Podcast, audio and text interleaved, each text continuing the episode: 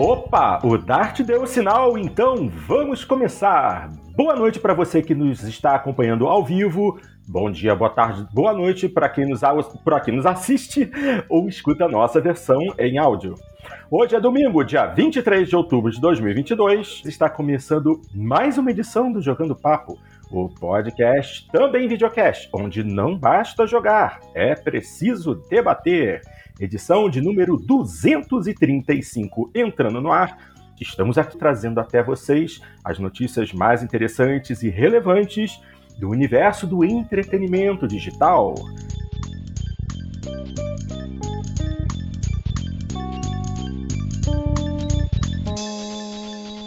Eu, Fábio Porto, meu querido Dart Range e o mestre Cadelin, vamos falar a respeito da última semana, os fatos mais importantes e, obviamente, o fato mais importante que a gente pode considerar nessa última semana foi todo o debate é, todo o drama que ocorreu devido à questão da dublagem de Bayonetta 3.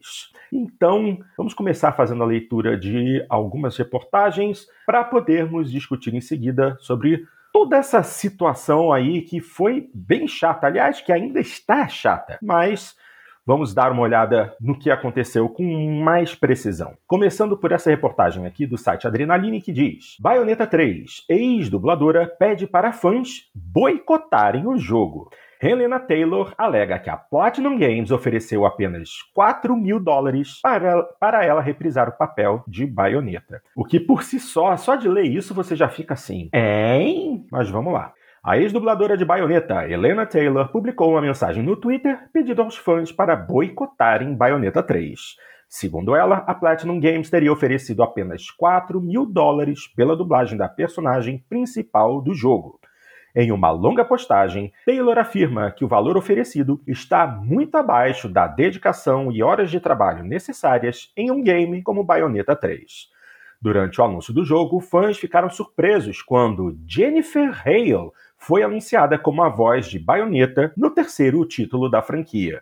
Na época, a Platinum Games comentou que, por motivos de conflitos na agenda, Jennifer Hale substituiria Helena Taylor como a voz da protagonista. Em sua postagem, a ex-dubladora nega essas afirmações. O medo de sofrer um processo por NDA, o famoso Non-Disclosure Agreement, foi o motivo pelo qual Taylor demorou tanto tempo para expor a situação.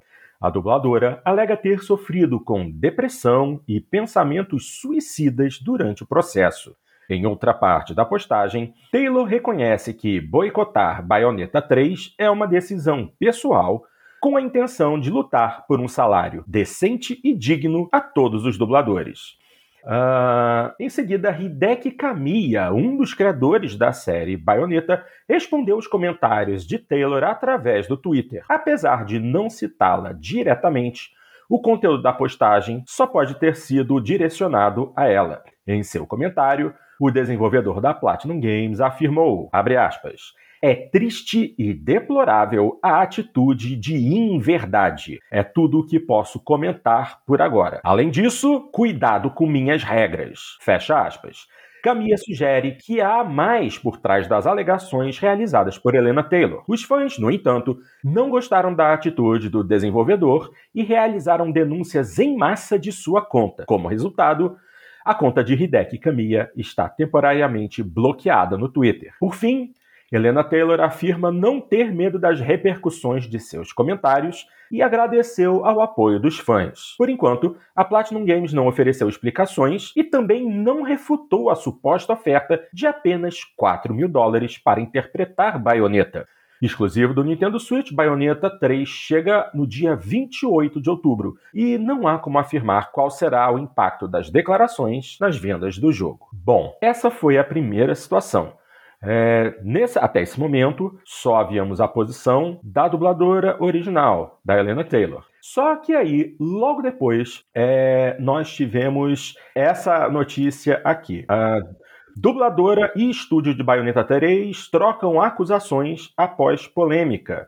Uma matéria da Bloomberg afirma que Helena Taylor recebeu oferta de, no mínimo, 15 mil dólares ao invés dos 4 mil que afirmou. Então, aqui a coisa já começa a tomar um outro rumo. Vamos lá, essa é uma reportagem que estava lá no Jovem Nerd. A briga entre Helena Taylor, voz de Bayonetta, e o estúdio Platinum Games está longe de acabar. Após a atriz explicar que não está em Bayonetta 3 por ter recebido uma oferta imoral, como a própria colocou, Matéria da Bloomberg agora afirma que Taylor receberia um valor maior do que o informado ao público e que deixou o projeto porque pediu ainda mais dinheiro. Anteriormente, a atriz afirmara que havia recebido uma oferta de 4 mil dólares por todo o projeto, sem nenhum tipo de adicional ou compensação extra. O vídeo em que expõe a situação viralizou no Twitter. A Bloomberg obteve documentos da negociação que contestam a afirmação da atriz e apontam que o acordo original era que Taylor receberia algo entre 3 e 5 mil dólares por sessão de gravação. Cada sessão duraria 4 horas e ela gravaria a voz da protagonista num total de 5 sessões. Ao todo, ela ganharia algo entre 15 e 25 mil dólares por sua performance no jogo, número bem maior do que os 4 mil dólares que ela revelou no Twitter.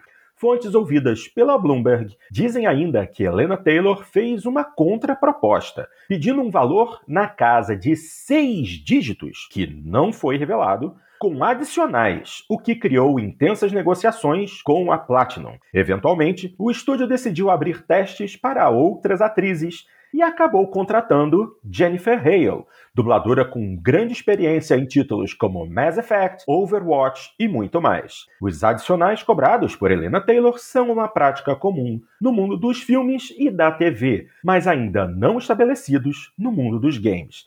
A ideia é que os atores lucrem valores adicionais caso a obra em que participam vá bem nas vendas. No cinema e na televisão, intérpretes lucram com sucessos de bilheteria e reprises. Nos jogos, ganham o mesmo valor se tiverem feito um flop ou um sucesso de vendas. A Bloomberg questionou Taylor sobre o assunto em questão e, se ela, e ela se defendeu dizendo que a informação dos documentos são uma mentira absoluta e que mantém tudo o que falou em seu vídeo. Além disso, afirmou que cansou da polêmica e que quer focar em seu trabalho. Abre aspas para ela. Francamente, quero deixar essa maldita franquia para trás e seguir em frente com a minha vida no teatro. Fecha aspas. Seja como for, Bayonetta 3 chega ao Nintendo Switch em 28 de outubro. É, minha gente, e aí? Quem é que tem a razão aí nessa situação? Porque aparentemente ela fez um grande drama no Twitter, mas depois foi desmentida. E a gente tem que lembrar que essa matéria da Bloomberg, embora não tenha sido citado aqui nessa reportagem do Jovem Nerd, essa foi uma, uma matéria escrita pelo Jason Schreier, que é um repórter que tem muita influência e contatos dentro do mundo dos games. Então, uh, fica esse dito por não dito, um lado falando, o outro falando, e o que, que vocês acham disso? Depois a gente ainda vai falar um pouquinho mais a respeito dessa situação mas eu queria um, um, comentário inicial de vocês a esse respeito. Cadelin, na sua opinião, quem é que está com a razão aí? Porque é difícil de dizer. É, bom, boa noite a todos que nos acompanham na data diferente de gravação hoje. Bom dia, boa tarde a quem nos ouve depois. É, bom, Porto, nós temos algumas coisas que já dá para a gente afirmar é, como incontroversas. Né? Primeiro, uhum. que realmente a proposta da, da Platinum foi em torno de 3 a 4 mil dólares por sessão. E, e a proposta, de acordo com a Platinum, né, a proposta abrangeria de 4 a 5 sessões, né, o que daria potencialmente 15, 20, 25, 20 mil dólares aí, desculpa, é, é, entre 15 a 20 mil dólares, mais ou menos, dependendo do número de sessões. Uhum. E, a, e, e, aí, claro, a alegação dela foi no sentido de que rigorosamente a proposta tinha sido de 4 mil dólares, porque é, tudo bem, a proposta previa até 4, 5 sessões, mas ela falou que na, nos outros jogos ela tinha gravado tudo em uma única sessão. Então ela falou assim: se eu gravasse todas as linhas numa única sessão, mesmo que o contrato previsse 4 mil dólares para outras sessões, né, na prática eu venceria tudo em uma única sessão e o valor seria de 4 mil dólares, né? Ah, aí a dúvida, a, a, primeira dúvida, que daí, claro, é uma indústria que a gente, é, a gente cobre muito a indústria de games, né? Mas não a nível de patamares salariais de dubladores, né? Então eu tive Isso. que eu tive que pesquisar mais a respeito dessa informação aí para saber exatamente, né, qual que era a prática. E, e a verdade para mim, a surpresa é o, o salário, a remuneração, né, não é salário, né, porque aqui é um trabalho eventual. Mas Isso. a remuneração padrão da indústria é muito baixa, na verdade, por sessão. Tá? A sessão que eles chamam é basicamente você ficar no estúdio 4, 5 horas gravando todas as linhas que você tem que gravar. É, na maioria dos jogos, né, jogos que não sejam imensos, RPGs, né, ou coisas assim de estratosféricas em termos de produção, como seria o caso da, da, do GTA, por exemplo, que a gente até vai entrar nesse tema, né? É, geralmente o pessoal grava em uma sessão só, no máximo duas sessões.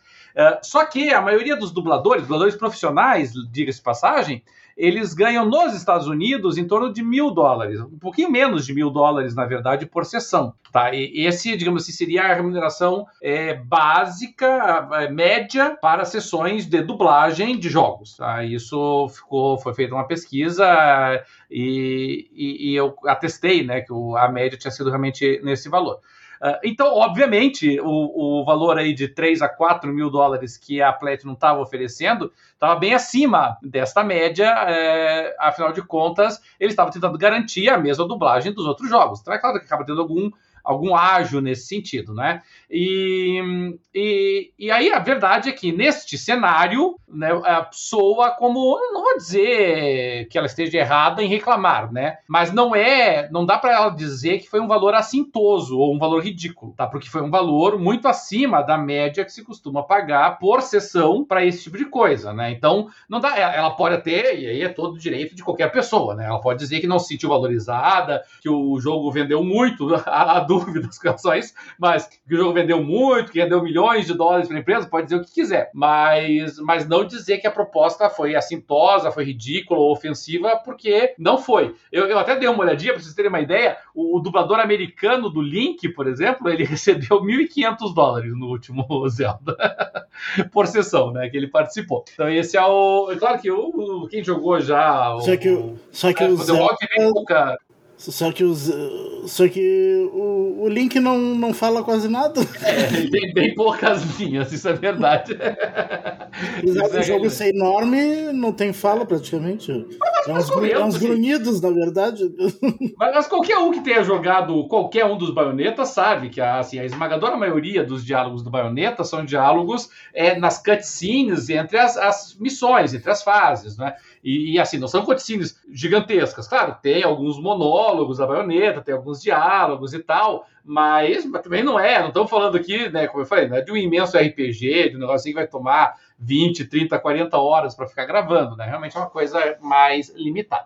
Mas enfim, então, dito isto, Porto, e, e assim, se a gente parar para olhar, é claro, para a realidade brasileira, né? A pessoa ganhar 20 mil, 25 mil reais por uma tarde de trabalho, tá bom, né? Não tá ruim. Mas, é claro, a gente tem que trabalhar com a realidade norte-americana, né? E lá, assim, a proposta da Platinum tinha sido boa. A, a, pessoa poderia, ela pode ter se sentido desvalorizada, mas não foi uma proposta ruim nem assintosa, tá? Isso que eu, eu quero deixar bem bem claro. É, ela utilizou muito como a referência o fato de que o, o, o dublador do Trevor lá no GTA ganhou 100 mil dólares. Só que assim, o cara ganhou 100 mil dólares, mas por um contrato que previa 15 meses de dedicação ao trabalho, à dublagem e tudo mais, e captura de movimento, expressão facial, uma série de coisas que não estão incluídas no contrato dela. Então, é uma péssima comparação em, em todos os aspectos, né? E, e, e até de dimensão de jogos. Eu sou fã da Bayonetta, mas vamos pensar o seguinte: Bayonetta, tudo bem, ele é um título AAA, mas não é um blockbuster, não é aquele negocinho de vender 15 milhões, 20 milhões, entendeu? Bayonetta ele luta ali para chegar ali no 1 milhão e lambos base, entendeu? Essa é a, é a área de ataque da Bayonetta, né? Então eu acho realmente que houve uma certa, uma certa, como é que eu vou dizer assim, não, não, não, vou dizer que foi emotivo demais ou exagerado demais da parte dela, assim, sabe? Mas eu, eu achei que ela foi um pouquinho de, demais de sede ao pote aqui. Eu acho que. E, inclusive, a, a alegação dela, né, dizendo assim: ah, boicotem o jogo porque eu não fui valorizada é, é muito, pega muito mal essa alegação, né? Porque não é só ela que está envolvida no jogo, né? É uma série de outras pessoas, de outros empregados, de outros tra trabalhadores que trabalharam, se dedicaram no jogo e estariam sendo é, boicotados por conta de uma colaboradora não ter recebido o que ela achava devido, tá? E aqui nós temos que deixar bem claro, né? Que assim, não, pela todas as informações que nós temos, embora ela não, não diga, mas também não desmentiu isso, todas as alegações que surgiram eram de que ela tinha pedido valores na casa de seis dígitos, quer dizer, 100 mil dólares, 150 mil dólares, 180 mil dólares, assim. Então não foi assim, tipo, ah, eu queria 7, 8 mil dólares por sessão e me ofereceram 4. Não foi, não foi aí a conversa. Foram uma diferença muito mais significativa do que essa, né? E, e, aí eu acredito que essa revolta da parte dela, né, decorre do fato de que ela constatou uma coisa que virtualmente todos os empregados e trabalhadores e assalariados constatam em algum momento. Ninguém é insubstituível, entendeu? É, absolutamente ninguém é insubstituível. E se isso já é verdade em produções gigantescas, né? Quanto mais um jogo que é bom, bacana, legal, mas não é não, não, não, não é essa coisa toda, né? E, e, nós temos que lembrar que ela sequer é a dubladora original, né? Ela é a dubladora em inglês, não é a voz original da baioneta, né? A voz original da baioneta é japonesa, não é, não é ela. Então eu acho que tudo isso tem que ser levado em consideração, sabe? Seria como assim, digamos assim, o, o, o pegar aqui o Guilherme Briggs aqui no Brasil, né? Um dos nossos maiores dubladores é, ir lá no, no Twitter reclamar: ó, oh, me ofereceram só quatro vezes mais do que costumam pagar para a maioria das pessoas. A gente tem que ter um certo cuidado nisso. E a resposta da, da, da Prédio foi horrível também, né? O Idekami foi absolutamente ridículo, quase é, num tom até quase mafioso aquela manifestação dela, é absolutamente ridícula, sabe? É, reagiram muito mal à, à, manifestação dela, sabe? Então, assim, no, no frigir dos ovos, assim, quem que tem razão? A, a meu ver, é, é, ela errou mais. Eu acho que ela foi com muita sede ao pote, eu acho que é, ela tinha dezenas de outras formas de manifestar seu, seu inconformismo do que o que ela fez. E, e aí, no final das contas, pegou muito mal para ela, né? Eu acho que ficou meio claro que ela estava com meias verdades na história toda, né? Mas, por ela outro podia, lado. Ela é podia Podia só ter dito que não chegou a um acordo comercial e por isso que não ia. É, ela, ela podia ter choramingado, podia resmungado, né? Podia, podia é, que ela, não, que, ela não, que ela achou pouco, que ofereceram e ela não aceitou, pronto. É, ela, podia, ela, podia, ter chegado lá, ó, oh, gente, infelizmente eu não serei a voz da baioneta, é, não chegamos ao acordo, é triste, é ruim, eu me sinto muito desvalorizada, depois de ter me dedicado de corpo e alma para os dois, dois, jogos anteriores, entendeu? É, é, faz lá uma H, joga confete em si mesmo, pouco importa, entendeu? Mas, mas do jeito que ficou, né, com boicote e tudo mais, ah, não, não ficou legal, sabe? Mas também é ruim pro Baioneta, é claro, né? Eu joguei o Baioneta com a voz dela, né? O primeiro Baioneta 1 e o Baioneta 2, né?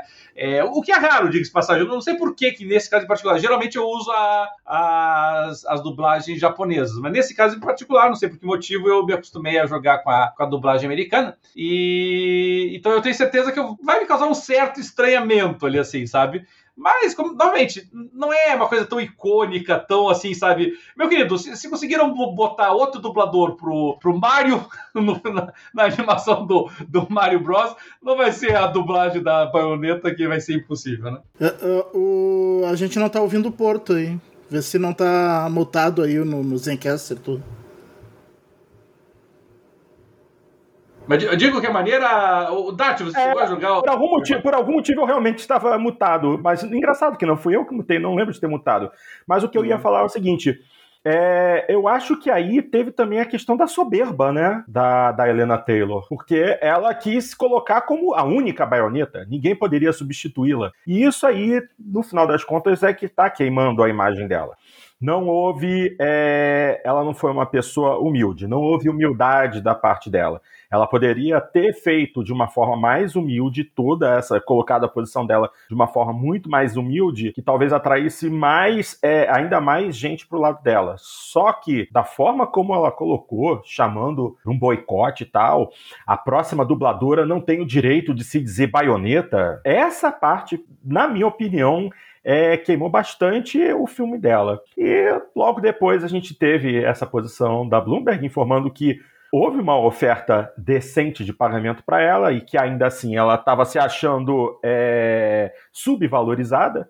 E como você próprio disse, Cadelin, não dá para comparar o trabalho dela com o trabalho do, do, de um dos dubladores de GTA, né? Porque você está falando de um jogo linear, como é o caso de Bayonetta, que você tem um número X de falas que está dentro de um roteiro, e você tem GTA onde o dublador do personagem vai falar trocentas mil coisas diferentes, além, dos, além de fazer os efeitos sonoros, ruído, quando está caindo no chão, quando está pulando, quando está tomando um tiro. É um trabalho muito mais intenso, além da questão da captura de movimento, da captura facial. Então, eu particularmente acho que ela pode estar se sentindo desvalorizada? Sim, mas da forma como ela apresentou a situação, não pegou bem para ela. Hideki Kamiya, ele sempre foi um bundão e a gente sabe disso, mas também, ele também pegou pesado, não havia necessidade de agir do jeito que agiu. Ele, desde o início, poderia ter é, sido mais diplomático na situação, mas Hideki Kamiya, Hideki Kamiya botou os pés pelas mãos e ainda acabou provando do próprio veneno quando teve a conta dele denunciada no Twitter. Então, ficamos nessa situação. É muito chato, mas eu ainda tenho mais um textinho a respeito dessa situação que eu vou ler agora, que é justa, fala justamente da posição de alguns outros dubladores é, nessa questão toda do nessa questão toda dos valores de dublagem e tal.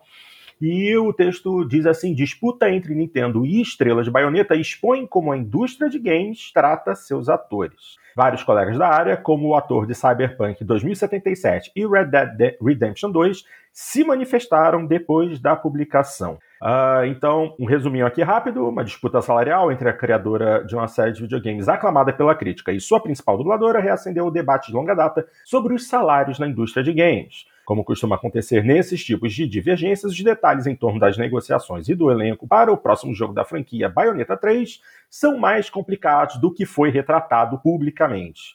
A briga ganhou corpo quando Helena Taylor, nos primeiros jogos, disse que não participaria da próxima edição. Ela postou uma série de, de vídeos no Twitter acusando Nintendo e Platinum Games de oferecer apenas 4 mil para reprisar seu papel. Ela disse que rejeitou a oferta, pediu que os fãs se abstivessem de comprar o jogo. Os vídeos se tornaram virais no Twitter, acumulando 9 milhões e meio de visualizações. Isso aí é também importante. E a história repercutiu entre jogadores. Agora vamos para a parte que realmente interessa. Os atores de jogos há muito que se queixam de serem mal pagos e subestimados. Alguns disseram que recebem pouca informação sobre seus papéis até aparecerem na cabine de gravação. A indústria opera de maneira tão clandestina que os atores às vezes nem sabem para qual jogo estão gravando as falas até que este seja lançado. As tensões aumentaram durante as negociações de contrato em 2016, quando o sindicato que representa muitos dubladores, o Screen Actors Guild, Federação Americana de Artistas de Televisão e Rádio, orquestrou uma greve que durou quase um ano. Um dos pontos de discórdia eram os resíduos, o que significa compensação para os atores quando as vendas de um jogo superam as expectativas. Os dubladores desistiram dessa luta em troca de receber bônus com base no número de sessões que trabalham. Mantenham isso em mente. No caso de Bayonetta 3, o desenvolvedor parecia determinado a recontratar Helena Taylor, de acordo com duas pessoas familiarizadas com as negociações, bem como a documentação analisada pela Bloomberg. É justamente aqui que as contas diferem. A Platinum Games procurou contratá-la por pelo menos cinco sessões, cada uma pagando de 3 a 4 mil dólares por quatro horas em estúdio. É, disseram fontes que pediram para não serem identificadas porque não estão autorizadas a discutir contratos particulares. Isso tornaria o total do jogo de pelo menos 15 mil dólares. Em resposta, eles disseram que Taylor pediu uma soma de seis dígitos, bem como resíduos da venda do jogo. A Platinum recusou e, após longas ne negociações, fez audições para contratar um novo dublador. Mais tarde, a Platinum ofereceu a Helena uma participação no jogo pela taxa de uma sessão, que ela também recusou. Ou seja, veja aí, é, nesse momento, a Platinum já tinha contratado a Jennifer Hale e ainda assim chamou a Helena Taylor para fazer uma sessão, que aí seria uma sessão única, que possivelmente ficaria nessa faixa de 3 a 5 mil dólares, e ela recusou também. Vamos em frente. Em um e-mail, a atriz descreveu essa conta como uma mentira absoluta e disse que a Platinum estava tentando salvar sua imagem e seu jogo. Ela acrescentou que mantém tudo o que disse nos vídeos que publicou. Representantes da Platinum Games e Nintendo não responderam a pedidos de comentários. E Hideki Kamiya, diretor executivo de Bayonetta 3, classificou as alegações de Taylor como tristes e deploráveis. Independentemente disso, os comentários de Helena repercutiram amplamente, dominando as manchetes em sites de jogos e até ilustrando páginas como o site TMZ nos Estados Unidos. Vários colegas se manifestaram depois da publicação dos vídeos pela atriz. Brian Deckard, que atuou em Cyberpunk 2077 e Red Dead Redemption, pausa. Brian Deckard, o robô detetive enviado pela Cyberlife, quem jogou é, Detroit Become Human, vai lembrar bem, ele é um dos personagens principais. E eu não sei porque nem comentaram a respeito disso aqui na reportagem. Pô, porque esse foi, eu acho que é o maior papel dele é como Connor no, no Detroit. Mas vamos lá. Brian Deckard diz que ofereceram 4 mil dólares para trabalhar em um projeto não sindicalizado de um jogo de grande orçamento. Sean Shiplock, que dublou três personagens do blockbuster da Nintendo, Legend of Zelda Breath of the Wild, disse que recebeu cerca de 3 mil dólares por esse trabalho. Esse foi o comentário que você fez ainda há pouco, né, Cadelinha? Hum. A série Bayonetta é amada por fãs e críticos, mas nunca foi um grande sucesso comercial. A versão de Nintendo Switch Bayonetta 2, lançada em 2018, vendeu pouco mais de um milhão de cópias, muito menos do que muitas outras ofertas da Nintendo. Para Bayonetta 3, os custos de atuação foram mais altos do que outros projetos, porque o estúdio contou com artistas sindicalizados, de acordo com pessoas familiarizadas com a produção do jogo, o que significava um mínimo de cerca de 900 dólares por uma sessão de voz de 4 horas, mais bônus. Atores proeminentes ou estrelas de franquias, como Helena Taylor, geralmente ganham mais. Ou seja, é... o valor que foi oferecido pode não ser é... pode não ser errado, mas pela qualidade de um ator, pela importância de um ator, ele pode ser considerado um valor baixo. A Helena Taylor é uma atriz relativamente conhecida, ela não é uma atriz extremamente famosa. Para quem está no mundo dos games, o melhor e mais conhecido trabalho dela é como Bayonetta, mas a gente também viu que Bayonetta não é um título de enorme retorno financeiro. Se ela fosse uma personagem de um título de uma franquia muito grande, talvez os valores fossem melhores. Mas aí ela decidiu é, meter a mão no bolso da Nintendo querendo uma, um, um valor de seis dígitos que basicamente é impossível, porque é um valor relativamente alto para um jogo que talvez não fature tanto. Vai, vai faturar bem, mas não é uma franquia grandiosa, uma franquia famosa, conhecida, aclamada, mas que não veja muito. É um jogo de nicho. E aí fica essa situação. Agora, fala, Cadelinho. Eu ia dizer que o André Luiz falou que a, a indústria de jogos precisa dar uma atualizada nas suas regras trabalhistas, ele acha meio nebulosas algumas dessas negociações. É, bom, é, na verdade, assim, é, é, verdade que precisa, é, primeiro, para os empregados, provavelmente dito, né, para as equipes da, das empresas. A gente noticiou aqui nos últimos anos, inclusive, né, a quantidade de casos eh, que nós tivemos de, eh, de assédio moral, a questão toda aquelas polêmicas né, do, das crunch hours que são praticadas na indústria. É, a, a, gente vê uma evasão muito grande de pessoas da, da indústria de games saindo de estúdios, saindo às vezes da indústria como um todo, né? E às vezes mudando de estúdio, montando seu próprio estúdio, fechando seu próprio estúdio e vai e vem. E, e se vocês prestarem atenção, todo mês praticamente algum programa nosso aqui versa, né? Respeito de algum tipo de problema relacionado aí a essas relações é, ou societárias ou trabalhistas dentro da, da indústria de games. Então, isso, isso realmente é verdade. A, agora, em se tratando de dublagem, como é o caso aqui, né, essas equipes de localização, aí é mais complicado ainda, porque rigorosamente eles nem sequer têm uma relação de emprego entre eles, né? Certamente não nos moldes, nos moldes, brasileiros, né, do que nós chamaríamos de relação de emprego, mas, mas nem nos moldes do exterior, né? É um trabalho, é, é, é um freelance, querendo ou não, né? Isso. Então a pessoa acaba sendo. Nego...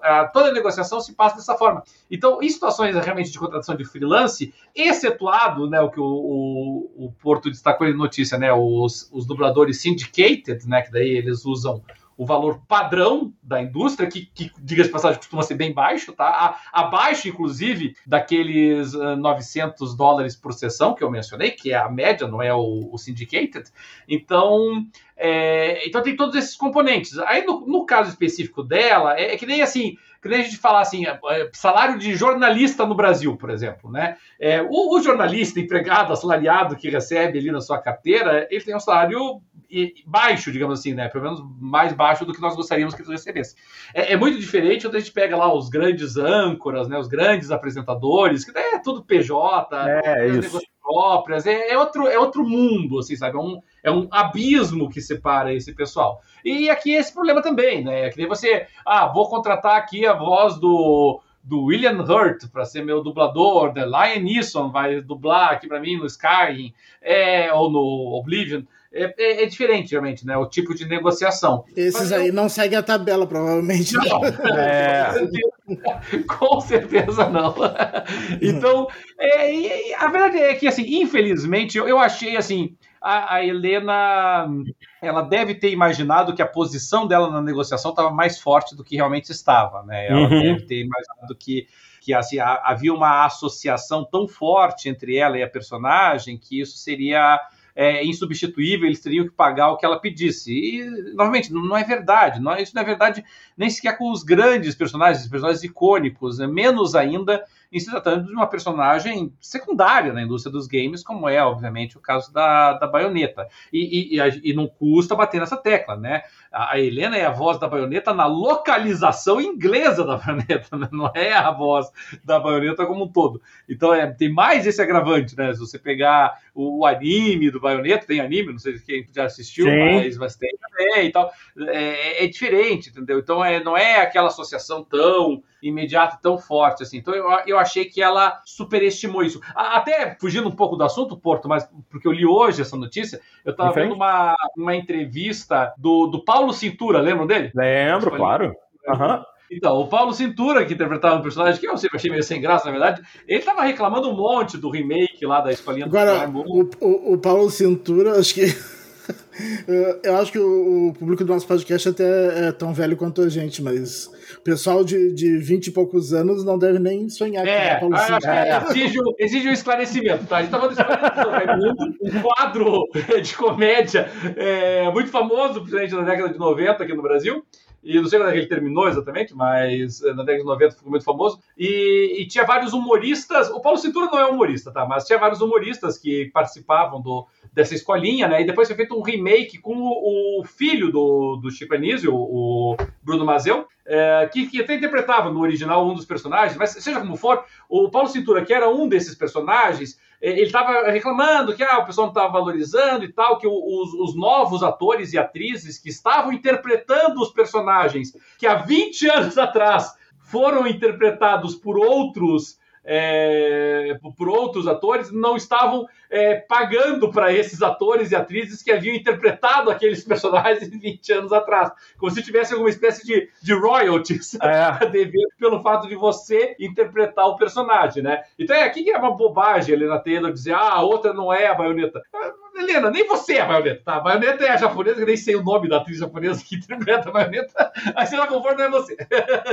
o original é a, é a atriz japonesa. Que nem o cara que dupla o Jespion no Brasil dizer, não, você não é o Jespion, eu que sou. Nenhum de vocês é.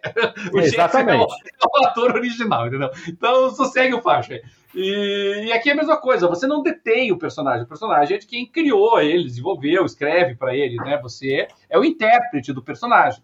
Então, realmente achei que foi uma, uma má avaliação da, da, da, sua importância. Exatamente, digo mesmo. Ela, ela tá achando que seria insubstituível, só que no mundo dos games isso não existe. Em lugar nenhum, né, Porto? Essa que é a verdade. Né? É. Tem que parar com esse negócio, entendeu? Não, não, existem pessoas que a ausência é muito sentida, mas o mundo não para pela ausência delas, né? A gente Exato. Aqui, imagina, no mundo dos games, olha só quanta gente a gente já não cansou aqui, né, de é, choramingar quando o, o Peter é, Molinot saiu, foi convidado a se retirar da Microsoft, quando o, o Itagaki saiu da, do, do, do da Team Ninja, quando o, o, o fugiu lá o francês lá da, da Ubisoft lá, o do Beyond Good and Evil lá, o ah, Michel, caraca.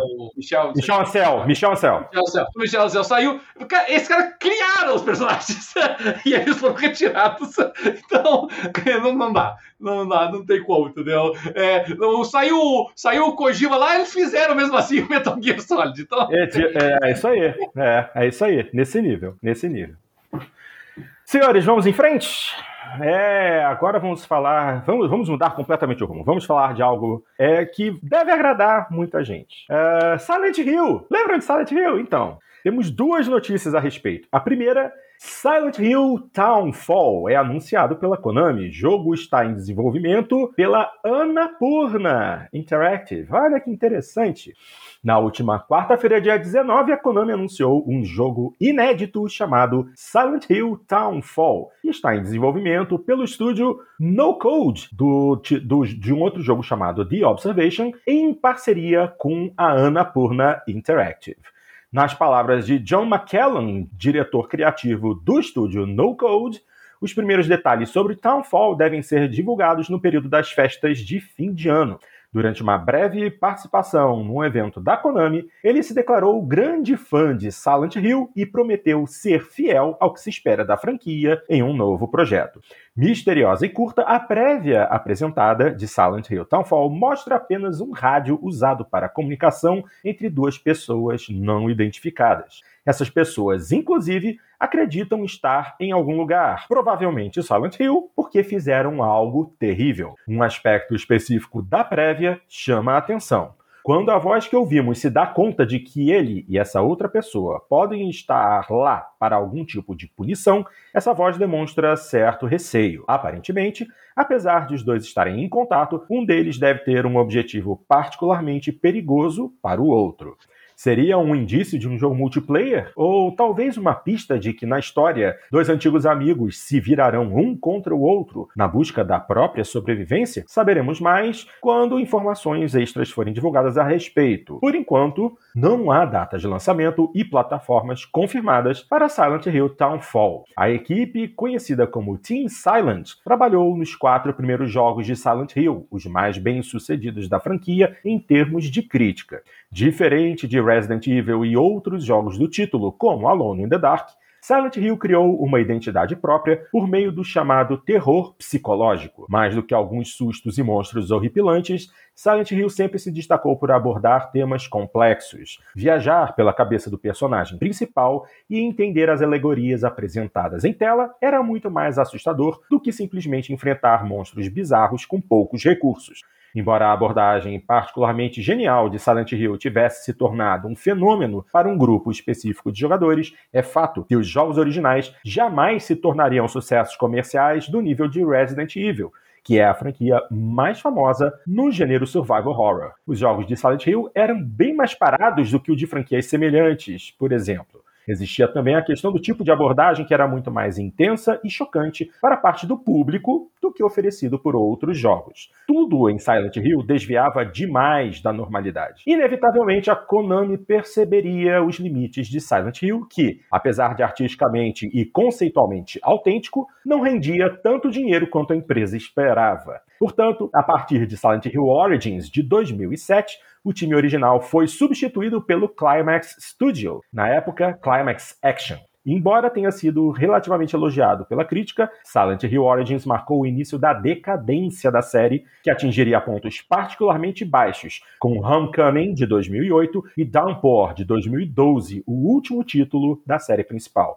No geral, as críticas aos jogos do período ocidental tinham muito a ver com a falta de inovação e o abandono de temas complexos, característicos da série Silent Hill. Seguindo um movimento similar ao de Resident Evil, a série havia se voltado mais para a ação, só que com muito menos competência. 2022 marca exatamente uma década desde o último título da franquia. Finalmente, a espera pelo retorno da série parece estar próxima de acabar. Resta saber se vamos celebrar um novo game ou lamentar por mais um fracasso da Konami com a franquia. Caramba, o texto é longo, mas até eu é, gostei de saber disso tudo, porque eu, particularmente, não sou fã da franquia. Eu não sou fã de é, jogos de horror em geral. Ainda mais assim, terror psicológico. Mas muita gente gosta, mas é um jogo de nicho, convenhamos. E a partir do momento que eles mudaram o estúdio, né? Largaram o, o estúdio original e botaram nas mãos de um estúdio ocidental, a série foi pro buraco. Uh, algum de vocês chegou a ver o, o teaser? Tem alguma ideia? Tá com algum hype com relação a isso? Porque lembrem que a gente ainda tem mais um título de Silent Hill para discutir. O que, que, vocês acharam de Silent Hill Townfall? Eu não, eu não, não cheguei a ver o, o Não chegou a assistir o, o teaser, não? O, o, teaser dele, mas. Uh, eu, os Silent Hills mais antigos eu acho que eu não cheguei a jogar. E eu joguei esses últimos que foram horríveis de, ruim. Então, não tenho. Então o hype meu não tá muito grande, não. É. Agora, uma coisa interessante é que eu é, estou abrindo aqui o teaser, eu estou assistindo o teaser nesse momento, e uma informação que está que tá aqui no texto, falando sobre um rádio, que estariam duas pessoas é, se comunicando por rádio, não vi isso. Na verdade, o que aparece é uma TV portátil, mostrando algumas cenas bem assustadoras. É, Vamos ver o que, que vem por aí. Cadelin, você chegou a jogar Silent Hill? É o tipo do jogo que você gosta? Joguei há muito tempo atrás. Fazia um bom um bom tempo que eu não que eu não jogo Silent Hill. Eu joguei, acho que o último Silent Hill que eu joguei foi o Silent Hill 2 ainda, né? Saiu há muito tempo atrás. Muitos anos. É, muitos anos. 20 anos, pelo menos, né? Pelo menos. há muito tempo. Eu, eu, eu, parei, eu acho, na hora certa, né? Porque eu parei nos bons. O é. Silent Hill, o primeiro Silent Hill e o segundo Silent Hill foram muito bons. Até o Silent Hill 3, né? O pessoal gostava bastante. Eu não cheguei a jogar o Silent Hill 3, mas, mas o pessoal curtia ele. Mas nós estamos falando tudo de jogos de 20 anos atrás, 19, 18, 17 anos atrás, né? É muito tempo desde então. É, e, e, aí depois disso realmente todas as outras que surgiram depois é muita coisa também para portátil né eu confesso que não não cheguei a ver. Agora, uh, não, não vai ser por falta de Silent Hill, né? Porque o que, o que não falta é projeto do Silent Hill atualmente, né? Exatamente. Envolvendo a franquia a, a, a, rodo, né? Nesse caso, várias até empresas diferentes trabalhando com ele, né? O, nós já tínhamos meio que cantado a, a pedra de que era possível que viesse alguma coisa aí da, daquela é, negociação que a Konami fez com a Anapurna, né? E não, não deu outra nesse caso. Então eu acho que que a gente tem, digamos assim, dizer assim, a, a, a, gente tem uma boa expectativa com relação a isso, sabe, Porto? Eu, eu, eu tô curioso para ver, é, todos eles, na verdade, porque é, é, a, a, Konami ela ficou um bom tempo sem saber o que fazer com talvez uma das suas franquias mais é, valiosas, né, que é o Silent Hill. E, e, o fato deles terem escalado aí o pessoal da Annapurna para fazer esse jogo em particular aqui, é, eu, eu, eu, achei interessante, sabe? Eu achei curioso. Me, me, me, causa uma certa apreensão, né? O fato de ser no formato FMV, né? Eu quero verificar ainda se vai ser assim o, o conteúdo dele inteiro. Mas eu achei interessante. Eu achei que pode ser uma forma de você tentar dar uma uma atualizada, uma repaginada no Silent Hill. O que me preocupa só nessa história toda é que, assim, exatamente o fato da, deles terem tantos projetos com o Silent Hill, desde remakes, passando por esse e, outros títulos né, que estão sendo produzidos, é, eu às vezes me passa a sensação de que talvez a Konami não saiba o que, que ela quer da vida, sabe? Ela tá meio que atirando para vários lados para ver o que, que acerta com a, com a, com a franquia aí me preocupa um pouquinho, sabe? Essa falta de compromisso, essa falta de segurança, essa falta de, é, de, de aposta efetivamente né, num, num, modelo, numa, num formato específico. Eu, eu acho que a gente vai ser contemplado, digamos assim, com vários jogos, nenhum deles que a gente vai poder chamar de AAA, sabe? Vai ser uma série de jogos uh, uh, B, no qual a Konami vai ver ali qual é a viabilidade do Silent Hill. Eu acho, assim, que mas a Konami faz muito tempo que tá perdida, né? Então... É. é, eles estão perdidos há muito tempo. Depois que eles botaram o, o Kojima para fora, a situação da empresa ficou bem complicada. Aí eles começaram a se concentrar é nas aquele... máquinas Pachinko, aquela história toda. Aquele Silent Hills, o projeto que era com Kojima, aquele sim era bem promissor, né? É verdade. Inclusive, inclusive, fazendo um parênteses aqui a respeito disso, essa semana a, a equipe que conseguiu quebrar a segurança do PlayStation 5, né? Que já hackearam o PlayStation 5, para quem não sabe. A equipe que desenvolveu o hack é, também está trabalhando no, na evolução dele para que ele possa rodar mais títulos e tal. E uma das coisas que eles conseguiram foi fazer PT, né? Que aquela, ela, era aquela prévia é, do, do Silent Hills, né? Produzida pelo pelo Kojima e pelo Guilherme Del Toro, uh, conseguiram fazer ela rodar no PlayStation 5. Que ela, inclusive, na época em que o PlayStation 5 estava sendo avaliado, antes do lançamento oficial, quando distribuíram consoles de avaliação para jornalistas, é, PT estava rodando no PlayStation 5. Só que aí, quando foi ocorrer o lançamento efetivo do PlayStation 5, a Konami pediu que a Sony tirasse o jogo dos consoles e impedisse que ele pudesse ser jogado é, no Play 5. E aí, agora, quem tem console hackeado pode jogar PT no PlayStation 5. É incrível como as pessoas amaram esse mero teaser, né, criado pelo Kojima. E Sim, tinha a... gente que tinha gente que pagava caro por um PlayStation 4 usado porque tinha instalado o negócio. É, exatamente. Teve gente, teve gente colocando à venda PlayStation 4 com o PT rodando, né? E é, pediam valores absurdos e tinha gente que pagava por isso, o que é mais incrível. É, é isso aí. Bom, então é, temos esse título aí, né? O Silent Hill Townfall. Mas essa não é a única notícia a respeito de Silent Hill que a gente vai dar hoje. Temos essa daqui também. Remake de Silent Hill 2 terá câmera e combates modernizados. Nova perspectiva trará um mundo mais detalhado. Notícia publicada pelo Adrenaline. Vamos lá. Fãs de jogos de terror estão bem servidos com grandes nomes do gênero, além de estreantes retornando com novos títulos nos próximos meses. Silent Hill, enfim, está entre eles. Silent Hill 2 Remake foi anunciado dias atrás, e entre várias mudanças, os combates e a câmera estão entre as principais delas, como contam os desenvolvedores da Bluebird Team. Os jogos de terror de 20 ou mais anos atrás usavam e abusavam da câmera fixa. O remake de Silent Hill 2 está adotando a câmera sobre os ombros, que já é muito comum, principalmente desde o lançamento original de Resident Evil 4. Abre aspas para Matheus Lennart, diretor criativo da Bluebird Team. Um dos novos elementos que vocês podem identificar no trailer de revelação é a adoção de uma câmera sobre o ombro. Com essa mudança, queremos mergulhar ainda mais os jogadores na experiência, fazendo com que se sintam parte desse mundo irreal e proporcionando sensações mais viscerais. Fecha aspas. A nova perspectiva requer mudanças em outros aspectos, como combate e cenários, já que será possível ver tudo ao seu redor sem restrições com um ângulo de câmera. Abre aspas de novo para o Mateus. Muitas vezes, uma mudança traz outra. Com uma nova perspectiva, estamos recriando o sistema de combate e alguns cenários, dentre outras coisas. Agora que vocês veem basicamente o que James pode ver, encontramos novas maneiras de manter quem está jogando no limite. Fecha aspas. O remake de Silent Hill 2 está sendo desenvolvido na Unreal Engine 5. O diretor criativo do jogo ah, ótimo, mudou aqui, né? É, alguns ah, remakes está sendo. O diretor criativo do game diz que será possível trazer novas experiências nos aspectos visuais, sensoriais e de áudio. Me desculpem a pausa aqui, mas é porque durante a leitura a página decidiu meter um, um anúncio na frente e aí a gente tem que se resolver.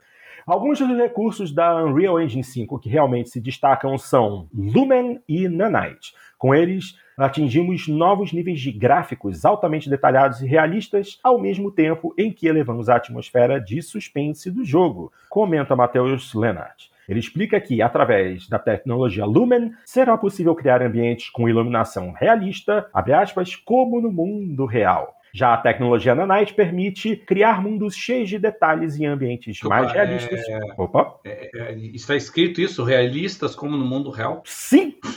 então tá bom. Está escrito isso. Bom, né? É! Bom. é. Então, já a tecnologia Nanite permite criar mundos cheios de detalhes e ambientes mais realistas que parecem até ser de verdade. Hum, tá. O remake de Silent Hill 2 ainda não tem data de lançamento e chega primeiro. Acho que esse é o objetivo de algo que seja realista, né? É, exatamente. É, achei, achei importante, né? Ah, é, é. O, o, título não tem data de lançamento e chega primeiro para PlayStation 5 e depois para PC. Ou seja, temos aí aparentemente mais um exclusivo de PlayStation em consoles. Não será que não teremos o próximo Silent esse Silent Hill 2 remake no Xbox? E a, e a Sony continuando com a sua choradeira a respeito da compra da Activision Blizzard? Haja paciência. Haja paciência. Mas assim, é, primeira Mas parece coisa. É por um ano, né? É por um ano essa exclusividade. Ah, é? Não, é. Bom, o, a reportagem. É, a reportagem não comenta nada. Mas de qualquer forma. Uh, é basicamente o que vai acabar acontecendo também com títulos da Activision Blizzard, de repente, é, que estão em negociação com a Sony. A gente vai falar a respeito disso daqui a pouco, calma. Mas uh, vamos falar a respeito de Silent Hill 2. Mudaram completamente uh, a perspectiva do jogo, né? Ele era um jogo de câmera fixa e agora você tem uma câmera over the shoulder, né? Uma câmera sobre o ombro em que você vai acompanhar tudo. Ou seja, o jogo mudou completamente. Mudou completamente. Ele deixa de ser um jogo mais de terror psicológico e vira um jogo de ação, que é justamente a mudança que ocorreu originalmente em Silent Hill e acabou sendo a derrocada da franquia, depois que esse tipo de ação foi desenvolvida pela equipe inglesa que é, desenvolveu os outros títulos de Silent Hill que não fizeram sucesso.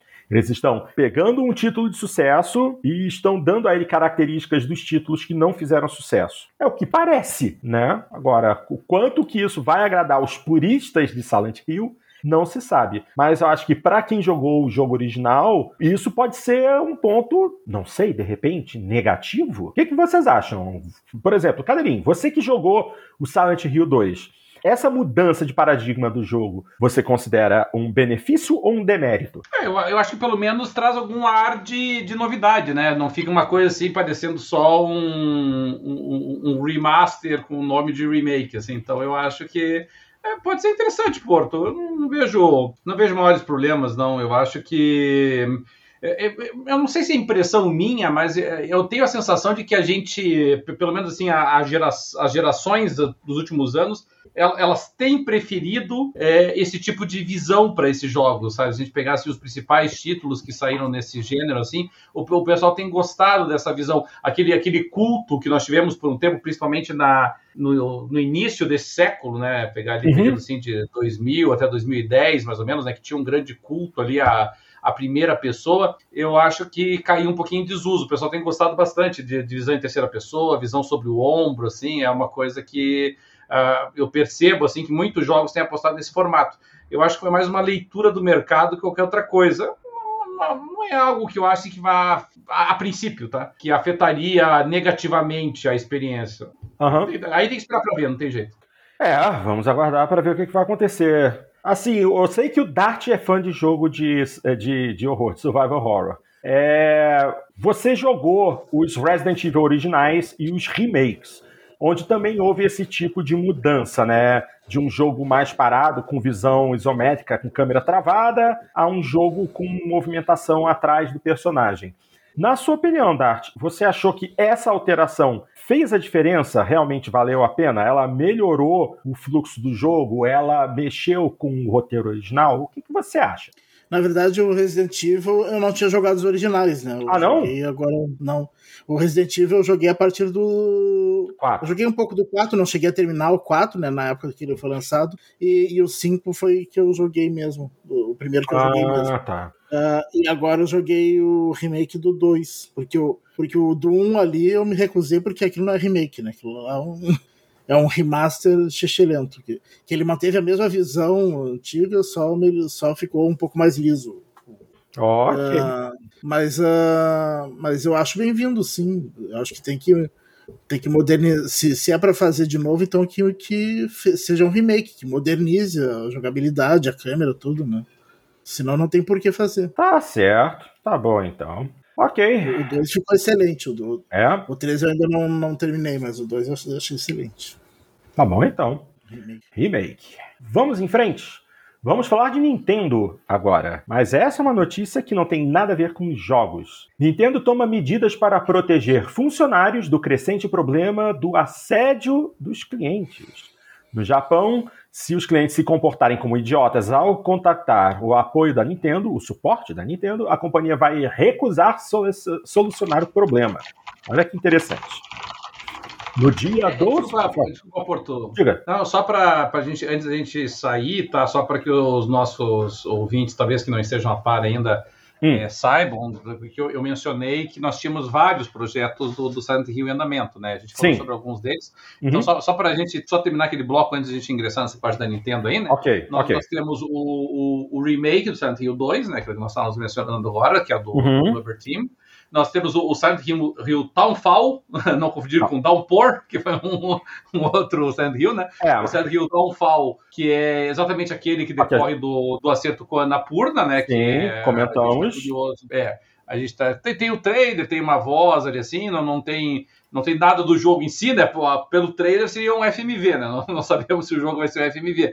A gente tem que lembrar que a Annapurna é, é especializada em, em aventuras interativas, né? Em walking simulators, essa é a praia dela. Então a gente tem que ver como é que vai ficar é, esse daí. Aí nós temos o Silent Real Ascension, e esse é o mais esquisito de todos, né? O, o Real Ascension está sendo descrito como uma, um, um MILE, é um Massively Interactive Live Event.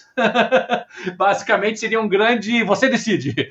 Você basicamente seria uma um jogo em que você faz um, um, live stream de histórias interativas e a audiência toma as decisões e as decisões uhum. que a maioria tomar é o que a história vai seguir. Ou foi mais ou menos o que eu entendi do troço, porque eu nunca vi isso antes, né? E, e nós tivemos aquele Silent Hill F, né? O Silent Hill F, que é uma. que também foi um trailerzinho, bem no finalzinho lá da apresentação deles. É muito bonito, assim, sabe? Que mostra ah, uma, uma garota japonesa ali, vestida pelo menos em traje japonês, com kimono, né? E aí começa a surgir um monte de esporos e flores do corpo dela, assim, meio que evocando um é. pouquinho a lembrança lá do, do Last of Us, assim, né? Aquelas, aquelas deformações lá florais decorrentes do fungo lá. Uhum. Então, é, e, e, e, além de tudo isso, ainda tem a, a, sequência do filme do Silent Hill, né? O, nós tivemos um filme do Silent Hill feito lá em 2006. A crítica, de forma geral, não gosta do filme. Eu não não, não desgosto dele, eu acho medíocre, mas não é um filme horroroso, assim. E vai ter a sequência, que é o Return to Silent Hill, em tese, é, baseado especificamente no Silent Hill 2, né? Então, provavelmente ele vai vir aí nesse corpo aí do remake do Silent Hill 2 e, o, e esse uh, filme, né? O Return to Silent Hill, mesmo diretor, inclusive. Então, é bastante coisa, né? Então, quem tava reclamando de Silent Hill não vai ser por falta de Silent Hill, por é, na verdade é uma tentativa da Konami de fazer dinheiro, né? Porque estava deixando de lado uma das suas franquias mais importantes e do nada decidiu, vamos fazer tudo ao mesmo tempo. É, foi mais, ou menos por aí mesmo. É, eles finalmente aprenderam a respeitar a franquia que estava largada. Mas tudo bem. Ok, então vamos lá, vamos falar a respeito dessa situação da Nintendo. É, Nintendo toma medidas para proteger funcionários do crescente problema de assédio dos clientes. Vamos lá. É, no último 12 de outubro, a Nintendo revelou que iria atualizar seus regulamentos de serviço e reparo e também regulamentos de garantia e dar um olhar mais e um olhar mais atento revelou que a companhia japonesa acrescentou um novo regulamento para proteger os seus funcionários do assédio de clientes. Numa nova seção dos regulamentos sobre assédio dos clientes é possível ler: ao fazer perguntas sobre reparos de produtos, evite comportamentos que vão além das normas socialmente aceitas, incluindo, mas não se limitando às listadas abaixo. Se, determinados que tal comporta... se determinarmos que tal comportamento ocorreu, podemos recusar-nos a reparar ou substituir seu produto. Além disso, se considerarmos o comportamento especialmente malicioso, entraremos em contato com a polícia e advogados para tomar as medidas apropriadas em resposta. E aí, a seguir, temos as segui os, segui a seguinte lista com essas é, normas né, listadas, que são ameaças, intimidação ou comportamento ameaçador, insultos ou comentários degradantes, violação de privacidade, solicitações de serviço além das normas sociais, como solicitar reparos gratuitos além do coberto pela garantia, exigências irracionais de um pedido de desculpas da empresa ou demandas para punir pessoas, comportamento que prolonga o tempo gasto, como repetir excessivamente a mesma solicitação ou reclamação, e também calúnia nas redes sociais ou na internet. Resumindo, se os clientes, ao entrar em contato com o atendimento ao cliente da Nintendo e se comportarem como idiotas, a Nintendo vai recusar o que estão a pedir e, em casos mais graves, vão contactar a polícia ou entrar com uma ação judicial.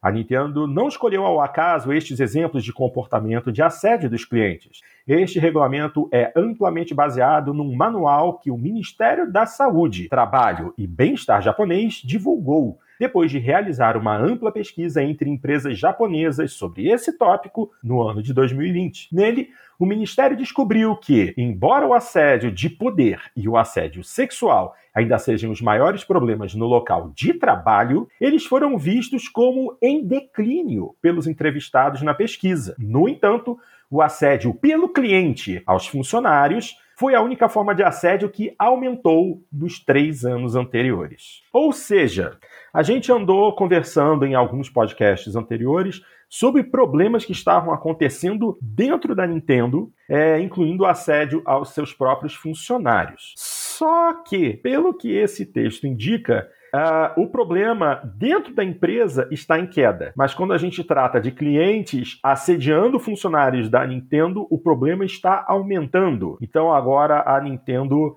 vai ser ainda mais dura quando se trata de clientes é, irracionais ou clientes com demandas é, impossíveis ou é, que não podem ser realizadas, ou então que estejam simplesmente agindo de forma negativa contra funcionários da Nintendo. Interessante, mas assim, imagina se eles começarem a, a, a agir de forma mais é, rígida com relação aos próprios clientes. E a gente sabe que tem muita gente idiota no mundo, até mesmo no Japão. Não dá para dizer que não.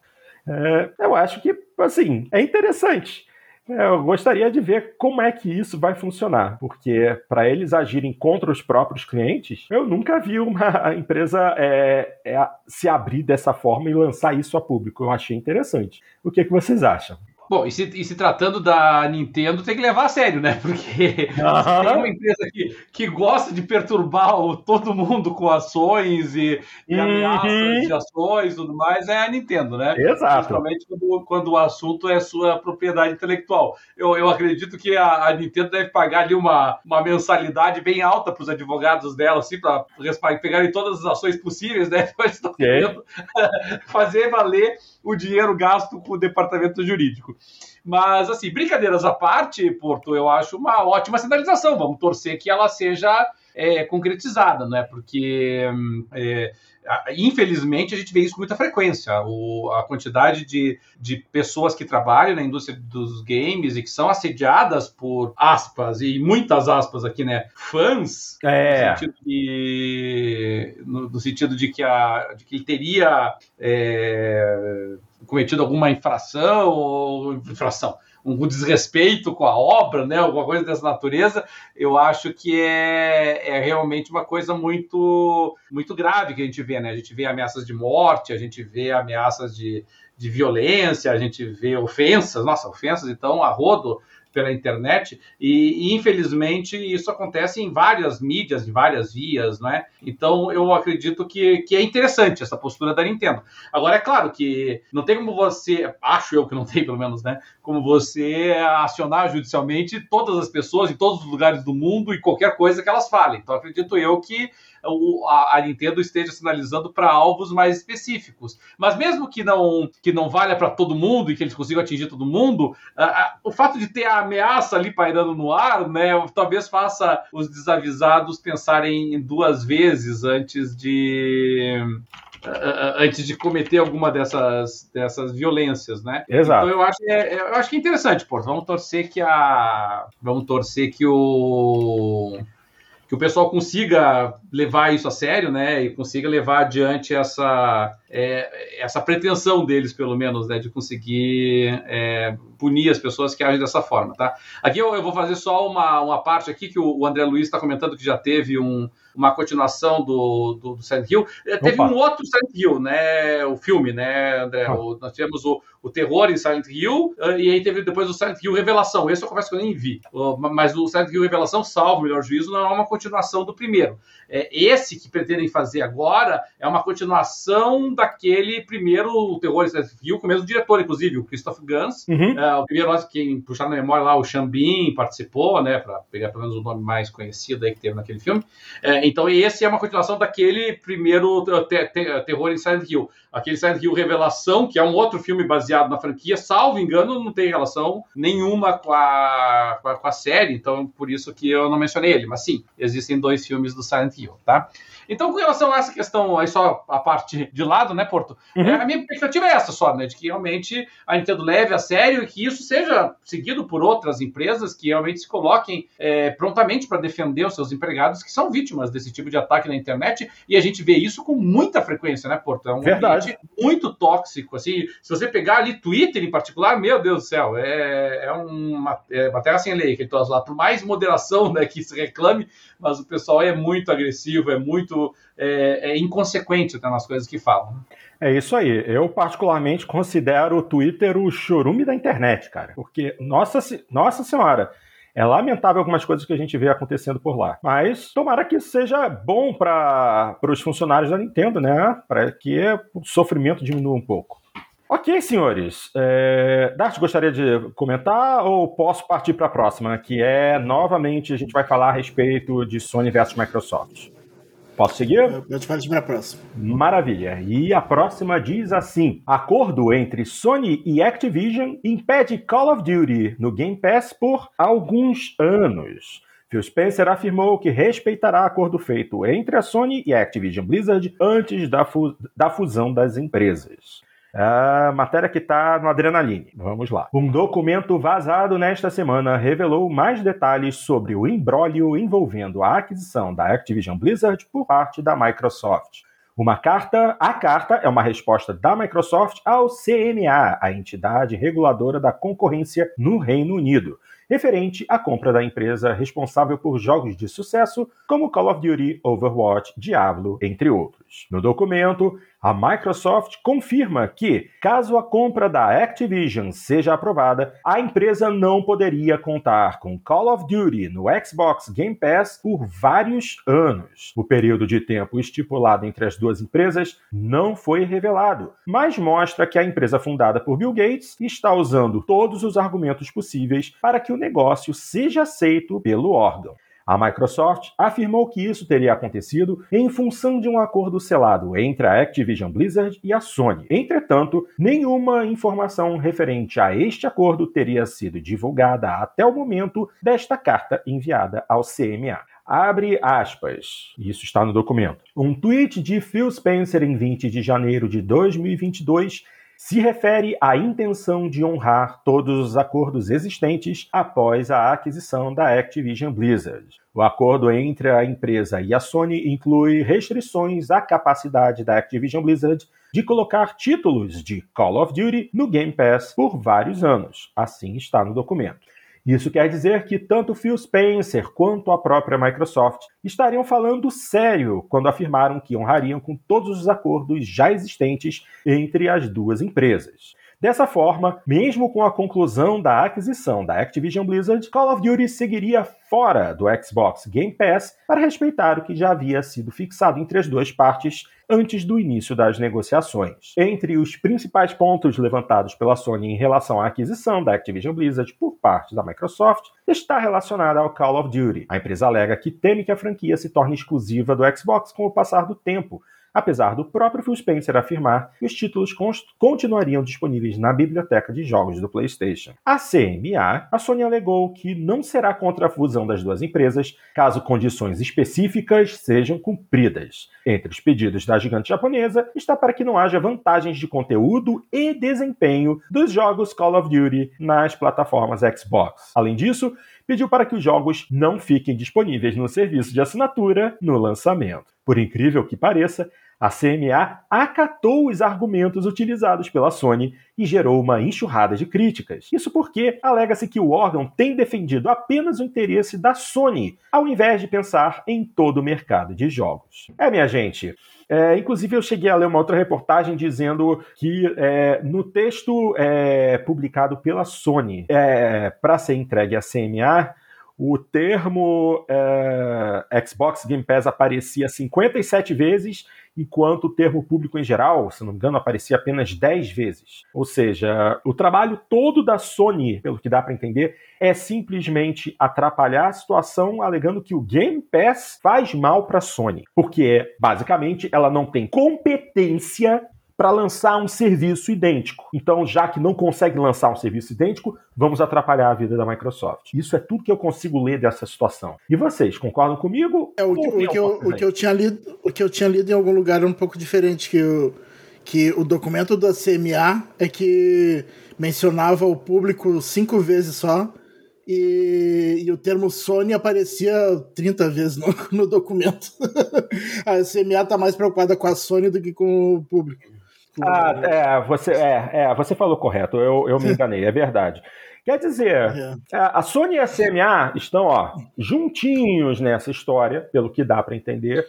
E, assim, ok, muita gente reclama que é, essa, essa compra vai causar uma grande dominância da, da Microsoft no mercado de jogos. Mas é interessante lembrar que a Microsoft, ela é, assim, ela ela está fazendo isso, mas consoles basicamente não são mais o grande interesse da Microsoft. O negócio deles é vender jogo como serviço. O Game Pass está aí para isso, né? Porque você não depende mais nem de ter um console ou nem mesmo um PC para jogar. Você pode jogar num celular. Agora, é... assim, já haviam acordos realizados anteriormente. Phil Spencer falou que esses acordos serão é, cumpridos, serão honrados, mas a Sony só quer criar confusão, pelo que eu consigo entender. O que eu acho, o que, eu acho que vai acabar acontecendo é que eles vão chegar no meio termo.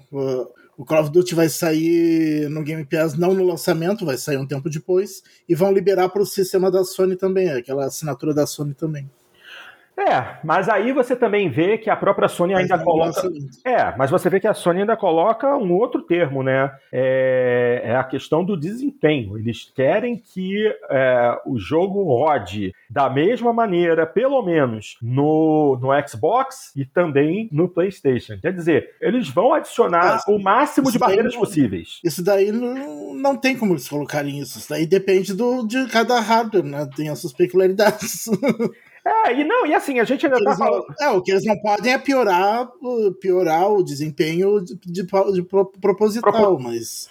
É, e, assim, e é difícil até disso acontecer. É, não, e, e, e, na geração atual isso é até difícil de acontecer. Porque por mais que sejam concorrentes, o hardware do PlayStation 5 e do Xbox Series X, por exemplo, é muito parecido. Mesma plataforma, é. mesmo fornecedor de processador, mesmo fornecedor de GPU, as diferenças não são grandes. Os, quem joga o mesmo título nas duas plataformas, quando é um título multiplataforma, vê que a diferença é minúscula em desempenho, em qualidade, em tudo. Então. Eu até não cheguei a ver ainda a, a comparação do. do, do ah, Digital Foundry do. Não, do Digital Foundry ah. do, em relação ao COD, né? Que agora a campanha já foi lançada, né? Eu nem sei se a Digital Foundry lançou um vídeo disso ainda, mas, é. mas de qualquer forma. Eu tô curioso pra ver. É, ah, inclusive, eu, inclusive, eu não, como, eu, como eu vi que vai estar tá complicado de sair no Game Pass, daí eu acabei comprando. Que eu, tô, que eu achei muito bonito a campanha. E tá muito bonito o jogo. Imagino. Mas aí você não se aguentou, é, né? e, a, e, a, e, a, e a Modern Warfare, né? Os Modern Warfare eu sempre acabo gostando. Quer dizer, não tem jeito. É, esque, esquece o acordo da Sony, já compra logo, porque isso, é, senão é. vai demorar dois anos para o jogo chegar no Game Pass. É.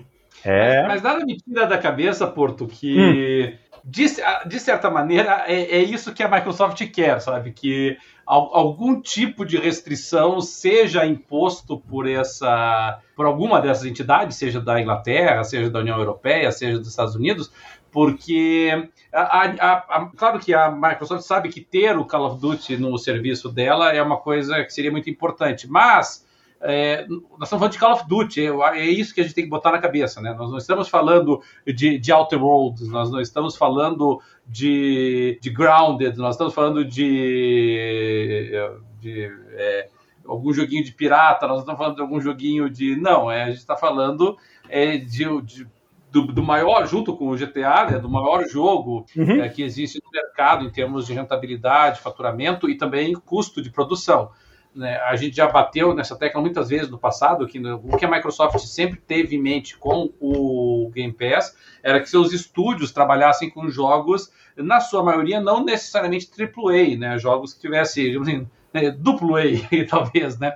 Alguma coisa nesse, nesse patamar. É, é, claro que, por exemplo, tem um jogo da dimensão de um Starfield chegando, por exemplo, né? Que daí, obviamente, a conversa é, é outra. Mas, assim, são raros esses exemplos, né? Como regra, a esmagadora maioria dos jogos disponíveis para o Game Pass de estúdios é, da Microsoft não, não são títulos AAA, né? não são investimentos multimilionários que a gente está falando assim. Sim. Então eu acho que, que, de certa maneira, a Microsoft espera que ela não tenha que encarar esse rojão sozinho. Só que ela não pode chegar, obviamente, para sua base né, e dizer para os jogadores que assinam o Game Pass e que têm o compromisso da Microsoft que os seus jogos exclusivos serão lançados para o Game Pass e dizer, olha, uh, todos os jogos saíram para Game Pass, menos Call of Duty. É, ela precisa de algum amparo legal para fazer isso. Sim, e, sim. a situação mais confortável possível para a Microsoft é, é, dizer, olha, infelizmente, não é que nós não queremos, nós, nós gostaríamos, mas olha lá, os caras não estão deixando, tem um contrato e tal, assim, e daí tem que lançar, tem que lançar, fazer o quê? Não pode fazer nada. É, eu acho que, de certa maneira, a, a Microsoft gostaria muito de não ser forçada a manter essa, essa exclusividade, pelo menos, pelo menos, a curto prazo, né? É. é claro que a médio prazo aí muda um pouco a análise estratégica do, do cenário todo.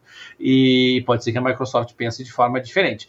Mas não, não me surpreende que a preocupação seja o Game Pass, porque esse é o grande problema para a Sony, né? O problema não, não é. E a Microsoft nem sequer faz tanta questão assim de que o jogo seja exclusivo dela. O problema é você lançar um jogo custando 350 reais para o PlayStation, né? E 70 dólares para o PlayStation, e, e ele estar disponível no Game Pass. É, por virtualmente o mesmo preço, né? Um pouquinho é. mais, pegar a assinatura integral. Então, é, isso é um problemaço para a Sony, não é? E, e, mesmo até que, digamos assim, o jogo, ah, o jogo vai ficar, vai, vai chegar no Game Pass com atraso, vai chegar seis meses depois, oito meses depois, dez meses depois. Ah, meu amigo, isso muda completamente o cálculo, né? O impacto que o jogo tem e tudo mais. É, então é, é, um problema para a Sony, sem dúvida. É, mas de qualquer maneira, o que a Sony está fazendo é ela aproveita que o processo administrativo está aberto e a questão está aberta, e aí ela vai colocando todos os entraves possíveis e imagináveis né, para jogar é, mais dificuldades para a Microsoft. Então, existem algumas teses razoáveis, existem outras que são completamente sem sentido. Mas você joga, né? Porque não tem muita coisa a perder nisso, né? Então você, você coloca lá na, na, na nesse processo para ver o que, que vai dar. É, de qualquer maneira, assim, a Sony esse mês teve boas notícias, Apple voltou ao primeiro lugar nos Estados Unidos, o PS5, hum. Garantir de novo a, o, o suprimento do, do, produto, também está em primeiro lugar na própria Inglaterra, diga-se de passagem, né? Então, a, ainda é uma situação muito confortável para a Sony, mas o, o, resultado dessa ação e principalmente né, a sinalização do que vai acontecer com Call of Duty pode ter um impacto significativo no resultado final desta, desta, desta geração. Mas eu acho. É, aqui é só a impressão minha, sabe, Porto? Eu tenho a impressão realmente de que, pelo menos a curto prazo, pelo menos pelo restante dessa, dessa geração atual, a Microsoft não vai desgostar se ela for compelida a, a colocar o, o, Call of Duty no PlayStation e, e, e talvez não incluí-lo no Game Pass, ou pelo menos não incluí-lo é, no lançamento do Game Pass. Eu acho que a Microsoft, de certa maneira, vai até respirar um pouco aliviada para não ter que arcar com esse déficit gigantesco que ia ser perder a base instalada do PlayStation. É, verdade, concordo com você, é nesse nível mesmo. É, eu ia até ler aqui uma postagem ali que o, o Anderson colocou no nosso chat que diz assim: a Sony é que nem a criança que não consegue fazer gol e chuta a bola longe para ninguém fazer. Basicamente nesse nível. E o Bernardo colocou: da mesma forma que a Sony é a criança que chuta a bola longe, a Microsoft é aquela que, por não ter ganhado o jogo, comprou o time de futebol e o campo inteiro. Essa foi boa, é mais ou menos nesse nível. Eu, eu, eu achei muito engraçada uma, uma reportagem lá que estava dizendo que a, a Microsoft estava sugerindo na defesa dela que os próximos os próximos Call of Duty podem ser muito ruins. é, exatamente. Ainda, é, eu também li a respeito disso. Imagina. Ela, ela basicamente alegou, não, veja bem, nós não sabemos, pode, pode ser que os próximos Call of Duty sejam péssimos. não, não me garantam tanto mercado assim. A que, a que ponto se eu comprei agora, agora sou eu que estou fazendo. Meu Deus do céu a que ponto que se chegou essa situação. Da podem acusar de estar fazendo um jogo pior para atrapalhar a vida da Sony. É, é, lamentável isso, gente. Eu, eu considero isso lamentável. Mas fazer o quê, né? Os próximos Call of Duty, até, até terminar esse contrato prévio que tinha com a Sony, serão os piores Call of Duty da história. Cara, assim, é, é, chega a ser piada, realmente. Cara, eu encaro isso como piada. Vamos continuar falando de Microsoft? Porque essa próxima notícia aqui é interessante. Porque todo mundo pensa, Microsoft está comprando tudo, está cheio de dinheiro e tal. Mas veja bem, repare bem. Microsoft demite centenas de funcionários e parece que a divisão de Xbox foi afetada com as demissões. É, publicação que está na IGN, vamos ver. A criadora do Xbox, a Microsoft, demitiu centenas de funcionários de diversos departamentos, Fontes disseram ao site Insider que menos de mil funcionários foram demitidos em divisões que acredita-se incluir o Xbox, bem como a organização de missões estratégicas e tecnologia da Microsoft e o escritório do diretor de tecnologia. O estúdio Alpha, iniciativa séria de jogos da Microsoft, que tinha como foco simulações de guerra, também está em risco, de acordo com uma fonte além da equipe da missão de expansão da nuvem. A equipe de engenharia de missão da Microsoft também pode ser afetada, pois seu líder, Zack Kramer, enviou um e-mail aos funcionários anunciando que estaria despriorizando o trabalho já em andamento. O e-mail diz, abre aspas, isso é difícil de fazer. Existem muitas ideias que podem ter um impacto e cada um de nós trabalhou muito duro. Mas devemos fazer trade-offs, pois os recursos não são ilimitados e o tempo é o mais escasso de todos. Fecha aspas. A veterana da Microsoft, Casey Lamson, estava entre os afetados, anunciando no Twitter que havia perdido o papel como gerente de produto no escritório do diretor financeiro. Outro membro da equipe demitido disse ao Insider que eles haviam sido contratados apenas um mês antes. Abre aspas. Como todas as empresas, avaliamos nossas prioridades de negócios regularmente e fazemos ajustes estruturais de acordo, disse um porta-voz da Microsoft. Continuando, Continuaremos a investir em nossos negócios e contratar em áreas-chave de crescimento no próximo ano. Fecha aspas. A Microsoft anunciou em julho que planejava demitir menos de 1% de sua mão de obra, que atualmente tem cerca de 180 mil pessoas, colocando em risco 1.800 funcionários. No entanto, não se sabe se essa onda mais recente de demissões está relacionada ao anúncio de julho. Isso ocorre durante um período de testes para a Microsoft, enquanto a empresa tenta provar que a aquisição da Activision Blizzard pelo setor Xbox por 68,7 bilhões de dólares é boa para os consumidores e o mercado. A empresa enfrentou críticas de vários senadores dos Estados Unidos da cidade de Nova York, do Departamento de Justiça dos Estados Unidos e, mais recentemente, do governo do Reino Unido. A Activision Blizzard também está mergulhada em controvérsias, já que no início de outubro, outro processo de assédio sexual foi aberto contra a empresa juntando-se a uma linha de alegações anteriores que começaram com o estado da Califórnia processando a desenvolvedora por promover uma cultura de fraternidade. E é isso aí, muita gente sendo demitida da Microsoft nesse momento. Então, eles já haviam anunciado que haveria um corte é, pequeno na empresa, né? Se a gente pode dizer isso. Por se tratar de uma empresa de 180 mil funcionários ao redor do mundo, 1.800 é um número pequeno no global, mais grande para aqueles que estão sofrendo com isso. Agora, é, empresas se reestruturam e coisas, as coisas mudam, as situações mudam. Então, não dá para afirmar que a, a, a, compra da Activision Blizzard foi o que motivou isso. É, assim, eu acho que nesse momento é uma questão da gente esperar para saber qual é o real impacto disso até porque a real motivação não foi anunciada. É, vamos esperar para ver. O que, que vocês acham? Porque, pelo que eu vi, Alguns funcionários do setor de Xbox foram demitidos, mas creio que não houve um grande impacto no que está acontecendo no momento. Não sei. É, Porto, uh, talvez, pode ser que tenha. Mas, hum, mas, é. mas assim, mesmo que não tenha, haverá. Isso é claro, né? Eu acho que tão logo seja confirmada a aquisição, e será confirmada, ninguém duvida disso, né? Talvez com algumas restrições, como no caso do Call of Duty, mas mas deve ser confirmada a aquisição da Activision pela Microsoft.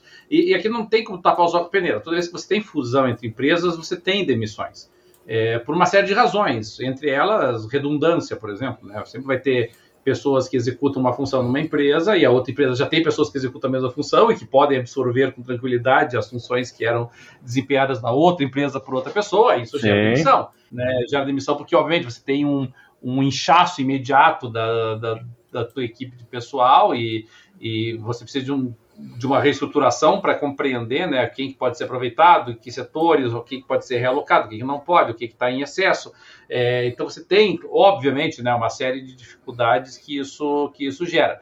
Então é, eu esperaria uma quantidade significativa de dispensas aí da, do pessoal, principalmente do pessoal que estiver vindo da Activision, né? A gente teve até uma conversa com o pessoal que trabalha na Activision, inclusive, essa semana, e a gente mencionou que a, a ida para a Microsoft, né, quer dizer, essa absorção da Activision pela Microsoft, por um lado, ele é interessante do ponto de vista de carreira, porque evidentemente a Microsoft é uma empresa maior do que a Activision, que espalha seus tentáculos por muito mais áreas do que a Activision, e, e obviamente te dá mais perspectivas de ascensão funcional e de carreira do que a Activision dava. Correto. Mas, por outro lado, tem que ser um daqueles que, que vai ficar porque realmente existe uma chance razoável de que uma quantidade grande de pessoas, infelizmente, venha a perder o emprego, ainda que talvez aí a, a curto prazo, né? Pode ser que recuperem a, a mais médio prazo, mas eu, eu esperaria reduções, sim. É, mais reduções ocorrendo depois da confirmação.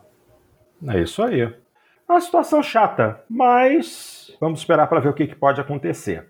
Bom, minha gente, estamos quase terminando, então vamos sair de uma notícia um pouco mais chata para algo mais interessante e mais positivo para nós, gamers brasileiros. Projeto para baratear games e consoles é aprovado. Lei vai para o Senado. Isso foi publicado há três dias atrás.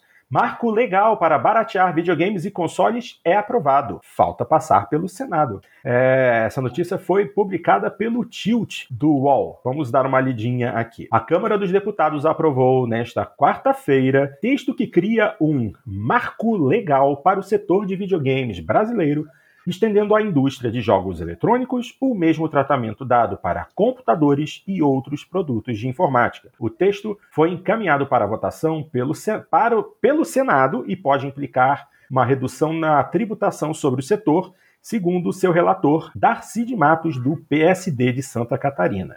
Então, vamos ao, vamos ao que o, ao que o Darcy falou. Abre aspas. A equalização da tributação permitirá maior isonomia, Atualmente, a legislação considera os jogos eletrônicos como jogos de azar, como caça-níquel, o que faz com que a tributação seja extremamente elevada. Fecha aspas.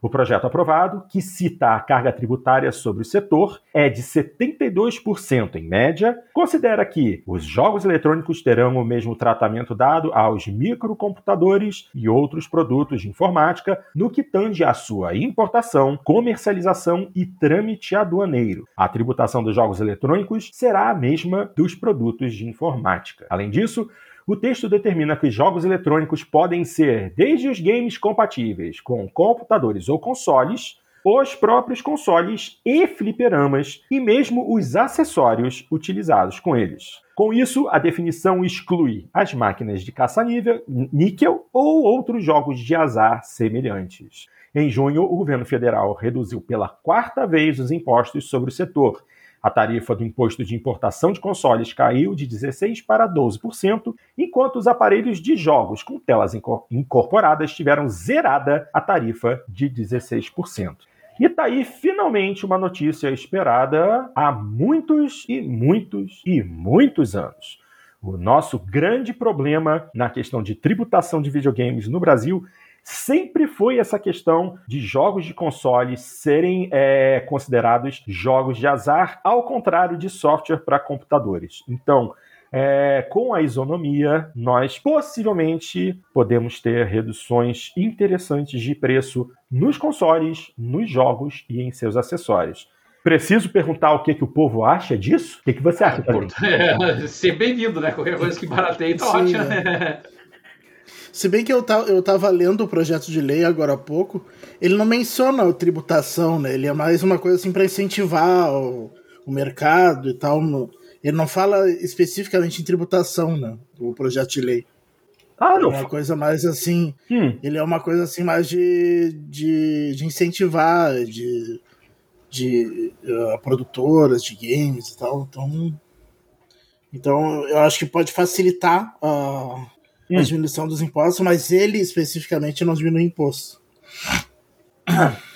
interessante. Vamos ver, vamos ver o que, que isso vai dizer. É uma pena que não tem uma definição mais detalhada é, desse texto aqui, né? Mas. Inclusive, a- o projeto de lei, o texto, ele é bem curtinho, são sete artigos, eu acho. Só. Nossa, engraçado. E não fala nada em, em redução de imposto, ele apenas fala no- na questão da isonomia? É, ele. Eu até vou ver alguns tópicos aqui. Ok. Ah, o artigo 1 essa lei cria um marco legal para a indústria de jogos eletrônicos e para os jogos de fantasia. Uhum. Acredito que sejam os RPGs, né? Possivelmente.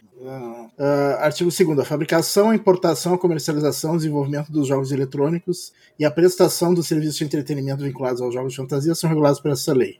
Daí diz ali o que, que é considerado um jogo eletrônico. Isso no artigo 2 né? Daí, no artigo 3 são livres a fabricação, importação, comercialização, o desenvolvimento de jogos eletrônicos e a prestação de serviços de entretenimento vinculados aos jogos de fantasia. O Estado realizará a classificação etária indicativa, dispensada qualquer autorização estatal para o desenvolvimento e exploração de jogos eletrônicos e, do- e dos jogos de fantasia abrangidos por essa lei. É livre a promoção de disputas que envolvam os usuários dos jogos eletrônicos e dos jogos de fantasia com a distribuição de premiações de qualquer espécie de acordo com as regras pré-estabelecidas. São permitidas a utilização e a divulgação de dados referentes aos resultados, estatísticas. Acho que aqui fala mais dos esportes, né?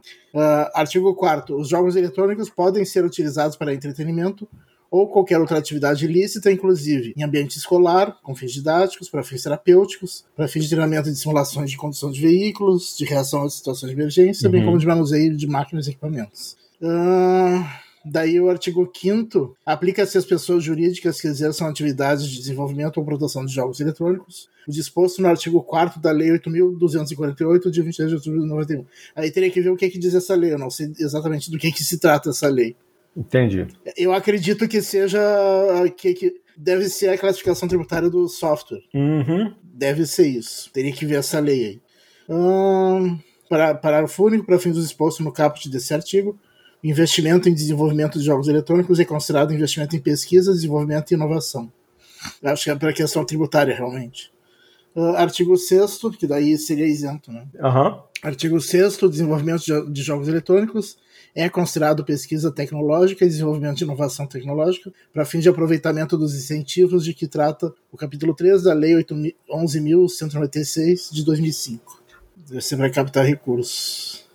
O artigo 7 o Estado apoiará a formação de recursos humanos para a indústria de jogos eletrônicos nos termos do parágrafo 3 do artigo 218 da Constituição.